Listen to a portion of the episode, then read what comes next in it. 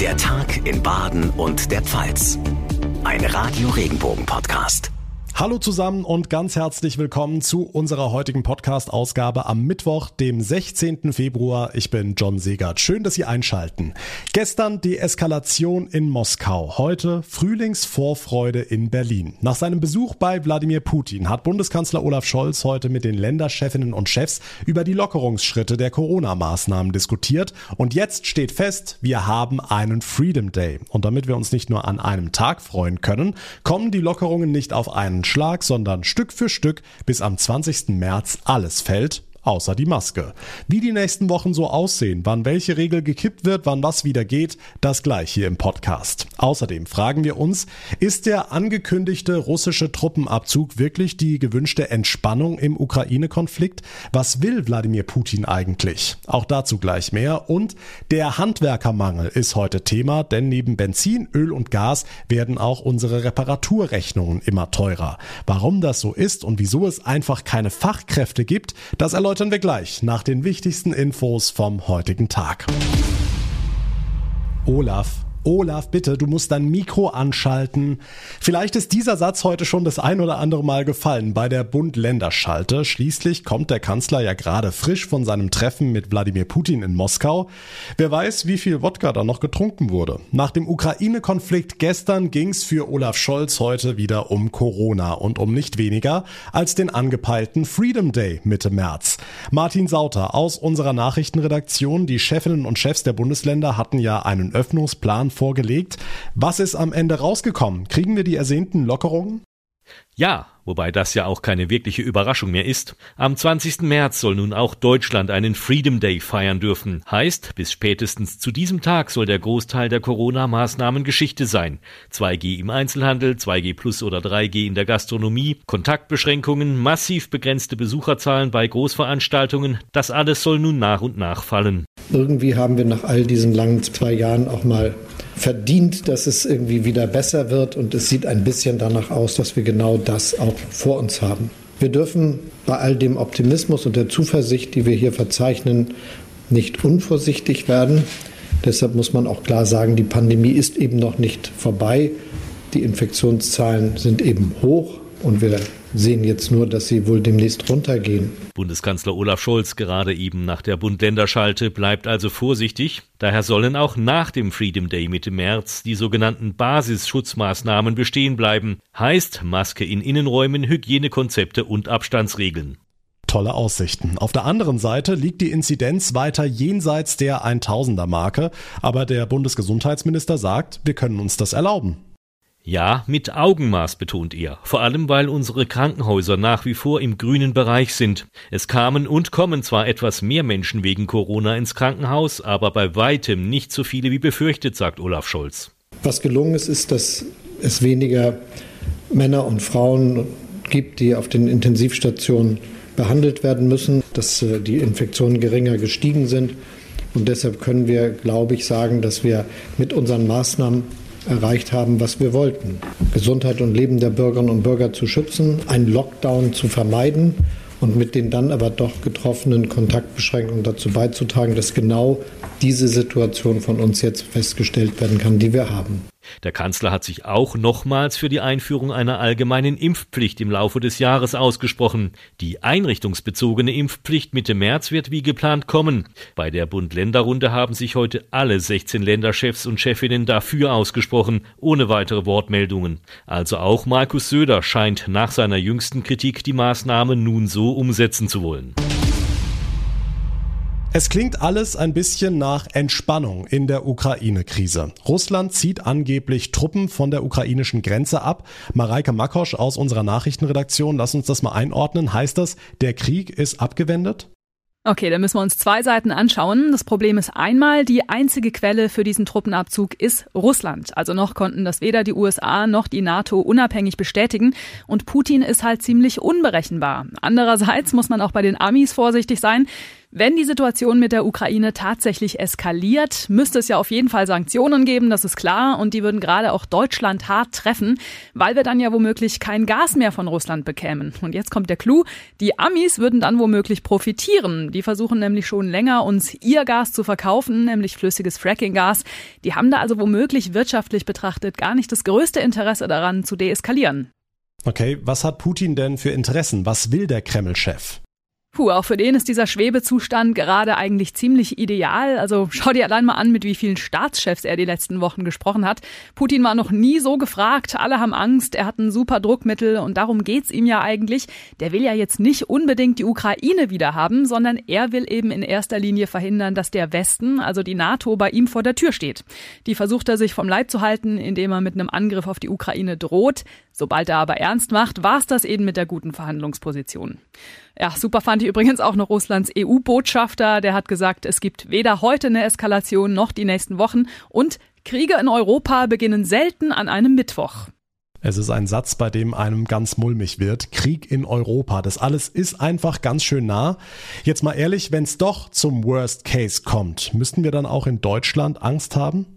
Naja, also Deutschland ist Teil der NATO, das heißt, dann würde es den Bündnisfall geben, die USA müssten uns auch mit Militär verteidigen, dann wäre wirklich Weltkrieg und das macht nicht mal Putin. Also wir halten fest, die Situation ist zwar angespannt, aber es sprechen auch einige Gründe dafür, dass es vorerst keinen Krieg gibt in der Ukraine. Sobald da was passiert, gibt's die Infos natürlich sofort bei uns. Dankeschön, Mareike Makosch. Was ist sonst heute wichtig für Baden und die Pfalz? Das fassen Ihnen jetzt unsere Regionalreporter zusammen. Nachrichten für die Region Karlsruhe, die Ortenau und den Nordschwarzwald. Ich bin Sascha Baumann. In vielen Städten explodieren gerade die Mietpreise. Auch in Karlsruhe wird Wohnen immer teurer. Die Nachfrage nach Wohnraum ist deutlich größer als das Angebot. Die Stadt hat deshalb mit dem Bau von neuen Wohnungen begonnen und will durch die Volkswohnung zusätzlich Häuser und Wohnungen dazukaufen. Oberbürgermeister Frank Mendrop. Es geht darum, dass wir eine höhere Quote brauchen an sozial gebundenem Wohnraum, aber auch an Wohnraum, der sozusagen außerhalb der Spekulation über die Volkswohnung und über etwa Genossenschaften angeboten wird, um sicherzustellen, dass hier angemessene Mieten erhoben werden, dass hier nicht Luxus saniert wird. Nachrichten für den Breisgau, den Südschwarzwald und das Dreiländereck. Ich bin Michaela Gröning. 40 Prozent weniger CO2 bis 2030. Im Klimamobilitätsplan der Stadt Freiburg geht es nicht nur um den Ausbau von Stadtbahn und Radverkehr, sondern auch um Mobilitätsstationen. Florian Kurt, Leiter der Stabstelle Mobilität. Zum Beispiel an Schienenhaltepunkten, entweder der Stadtbahn an den äußeren Endhaltestellen oder auch im regionalen Schienenverkehr. Dann Abstellmöglichkeiten für Autos mit Lademöglichkeiten für E-Autos, für Fahrräder, sonstige Zweiräder aller Art, die dann dort ein attraktives und einfaches Umsteigen ermöglichen sollen. Nachrichten für Rhein-Neckar, den Odenwald und den Kraichgau. Ich bin Alexandra Jone. Ein 33-jähriger Mann aus Frankenthal soll im letzten Jahr seine damalige Lebensgefährtin mehrmals geschlagen, getreten, gewürgt und anschließend vergewaltigt und dabei gefilmt haben. Zuvor hat sie ihm mitgeteilt, dass sie sich trennen will. Ja, dafür muss er sich ab heute vor dem Frankenthaler Landgericht verantworten. Er hat bereits ein Teilgeständnis abgelegt. In einer Gemeinschaftsunterkunft für Flüchtlinge in Sinsheim hat es einen Corona-Ausbruch gegeben. Das hat das Landratsamt Rhein-Neckar-Kreis mitgeteilt. Zuerst gab es einige positive Schnelltests, die dann durch PCR-Tests bestätigt wurden. Und inzwischen wurden alle Bewohner getestet, 77 von ihnen positiv. Von sogenannten Schockanrufen und falschen Microsoft-MitarbeiterInnen am Telefon haben wir ja alle schon gehört. Aber in der Pfalz kursiert zurzeit eine richtig üble Masche. Hier stehen die Trickbetrüger direkt vor der Haustür und geben sich als Ordnungsamt-Mitarbeiter aus. Radio Regenbogen-Reporterin Lea Wegerle, so ist es jetzt schon in Bad Dürkheim und in Ludwigshafen passiert. Ja, da haben die Betrüger vorgegeben, sie müssten den Impfnachweis und die Einhaltung der Hygienevorschriften überprüfen und haben deswegen die Häuser der Opfer betreten. In beiden Fällen hatte die Masche diese Woche Erfolg. Gestern wurde in Ludwigshafen einem Ehepaar Schmuck gestohlen und deswegen warnt jetzt auch die Polizei. Wenn äh, Ordnungsamtmitarbeiter bei Ihnen klingeln sollten, lassen sich auf jeden Fall einen Dienstausweis zeigen. Wenn Sie unsicher sind, rufen Sie auch gerne bei der Polizeidienststelle an und wir würden es dann mit dem zuständigen Ordnungsamt abklären, ob das tatsächlich Ordnungsamtmitarbeiter sind oder nicht. Das Ordnungsamt kommt auch nicht zu Ihnen nach Hause, um Impfnachweise zu kontrollieren oder Hygienevorschriften zu überprüfen. Das war Ghislaine Wiemer von der Polizei Ludwigshafen. Aber wieso funktionieren solche Betrugsmaschen denn so oft? Ja, entweder wird mit der Unsicherheit der Leute gespielt oder die Autorität dieser Betrügerrolle wird eben ausgenutzt, also die der Polizei oder des Ordnungsamtes. Und solchen Leuten vertraut man ja in der Regel. Und wer nicht immer über alle neuen Corona-Verordnungen up to date ist, dem kann man dann sicher auch schnell weismachen, dass jetzt der Impfstatus überprüft werden muss, eben zu Hause. Ja, und wenn man dann noch so einen Ordnungsamtausweis unter die Nase gehalten bekommt, dann geht man ja nicht davon aus, dass das eine Fälschung ist. Da lässt man sich dann auch einfach schnell überrumpeln. Dankeschön, Lea Wegerle, für die Infos. Also generell keine fremden Menschen in die Wohnung lassen und zur Not die Polizei rufen. Auweia, die Tankfüllung fürs Auto ist ja inzwischen echt zu einer Wertanlage geworden. Auch beim Heizen überlegt man sich ja inzwischen zweimal, will ich es wirklich mollig warm haben oder gerade noch so ohne Handschuhe in der Wohnung aushalten? Und bei weniger Licht sieht man den Staub auf dem Regal auch nicht mehr ganz so schlimm. Tja, Energie in Deutschland ist richtig teuer geworden und man kann nur hoffen, dass in der Wohnung oder am Auto nichts kaputt geht, weil Handwerkerrechnungen gerade auch noch deutlich höher ausfallen, weil auch hier Rohstoffe und Baumaterial immer mehr kosten, erklärt Johannes Ulrich, der Präsident der Handwerkskammer Freiburg. Wir haben beim Metallsektor Preiserhöhungen, die sind enorm. Wir hatten im Holzbau Preiserhöhungen bis zu 300, 400 Prozent. Zu dem Engpass, dass überhaupt nicht geliefert werden kann, und wir haben die letzten Jahre immer Lohnpreiserhöhungen gehabt, die das Ganze natürlich auch noch verteuern. Dann haben wir die Energiepreise, die unsere Leistungen noch verteuern. Und die Hälfte der südbadischen Handwerker würde die gestiegenen Kosten an die Kunden weitergeben, sagt Ulrich. Aber nicht nur das Material auf dem Bau und im Handwerk fehlt, es sind auch immer weniger Handwerker da, die das Ganze auch installieren. Es fehlt an Mitarbeitern.